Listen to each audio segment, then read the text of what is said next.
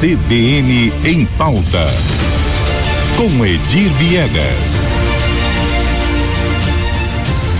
Oi, Edir, bom dia. Vamos falar de Santa Casa hoje.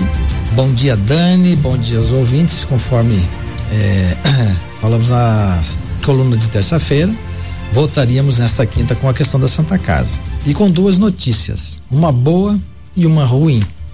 A notícia boa.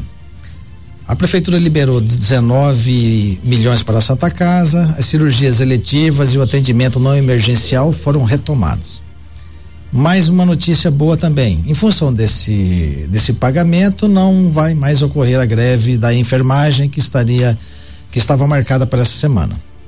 Essas são as notícias boas. A ruim, o problema do reequilíbrio do contrato não foi resolvido, né? Mais uma, mais uma vez tem-se a impressão de que ambos os lados aqui nós não vamos agora focar dizer que a prefeitura tem culpa disso exclusivamente. Não, a Santa Casa também tem. Ora, se eu tenho um contrato que me causa prejuízo, por que eu renovaria um contrato nesses termos? A novela da Santa Casa, eh, e nisso estão outros hospitais filantrópicos em todo o país, se arrasta sem que se chegue a um acordo. O que, que eu penso aí, eh, avaliando toda essa situação? Que falta firmeza da, por parte da gestão da Santa Casa e falta vontade política ou financeira do município em resolver o problema. É todo, é, é, é, todo ano, a cada semestre, nós temos a, esse problema do contrato que está defasado, que há desequilíbrio, isso todo mundo sabe. Mas só que chegou num ponto que nem a população está levando mais isso a sério. Ninguém mais está falando, pô, de novo Santa Casa, de novo Prefeitura. Por que, que não resolve isso? Falta dinheiro? A gente sabe que falta dinheiro para tudo, mas se você é, é, é trabalhar é, de forma gerencial, penso que se resolva isso né? Porque é justiça que é mobilizada e dá-se ganho de causa para A, depois para B, e essa novela continua e a população pagando aí nesse fogo cruzado sem assistência à saúde.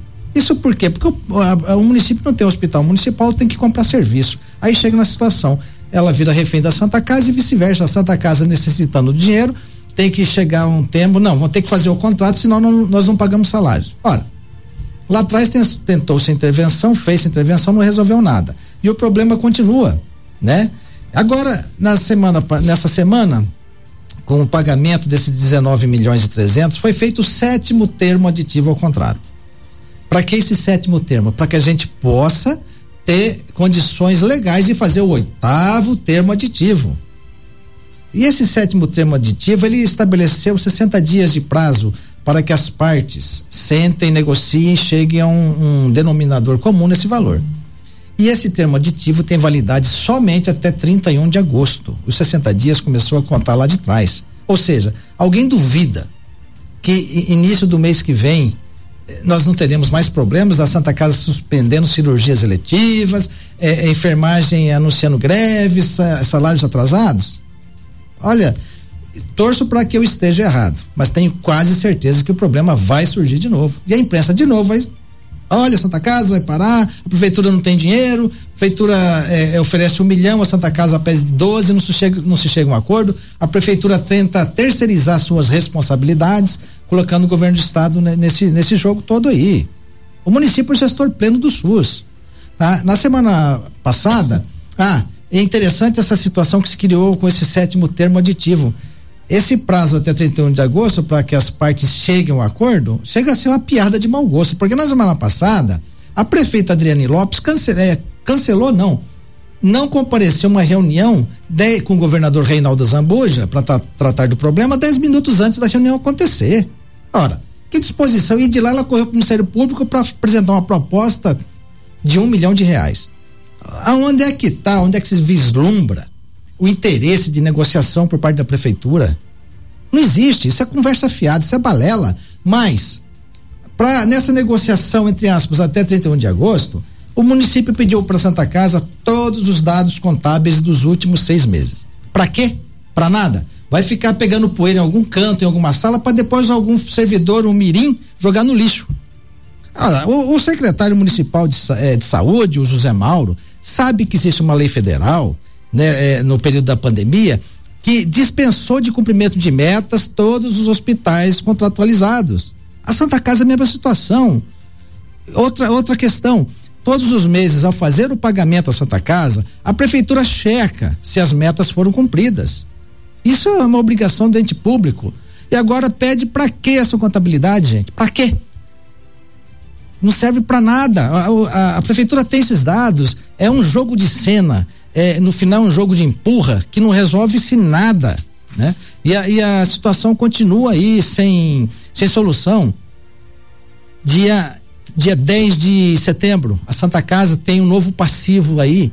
São 2 milhões e 200 mil reais a mais para atender o teto do, da enfermagem, o teto salarial. Ou seja, a Santa Casa, que já tem um déficit mensal de, de 2 milhões e 600, a partir do dia 10 do, do mês que vem, tem mais 2 milhões e 200 de, de, de, Vai ter que sair de algum lugar esse dinheiro para pagar o salário do, dos, dos enfermeiros. E de onde vai ser esse dinheiro? É lógico que é do contrato com a prefeitura. A prefeitura é a gestora plena do SUS. Então, é, secretário José Mauro, prefeito Adriane Lopes, se preparem. A gente sabe que a prefeitura está quebrada. A gente sabe que a senhora herdou o município. É, é, é, a, a, economia da, da, as contas da prefeitura estão em cacos. Mas vai ter que arrumar mais 2 milhões e 200. É com o apoio do governo do estado que seja. Mas o que você não pode fazer é continuar com esse jogo de cena. É um puro jogo de cena. Dos dois lados, Santa Casa também é, é, parece que não quer resolver o problema. Ora, se o, se o serviço não dá, é, dá prejuízo, que feche. Entregue o hospital, então. O que não pode ficar nisso é, é, é, é essa, esse jogo. A população já está já tá cansada, vamos falar, já está de saco cheio disso aí. Não se resolve. E vamos lá, mais um capítulo essa semana. Vamos negociar, vamos reunir até sexta-feira Alguém aposta, alguém duvida, aliás, que não vai chegar num acordo de novo? Eu tenho quase certeza que não vai virar nada isso aí. E mais uma vez o município dá mostras, não só nessa gestão, mas de todas as outras para trás, que saúde não é prioridade em Campo Grande. Né? Exemplo disso está aí.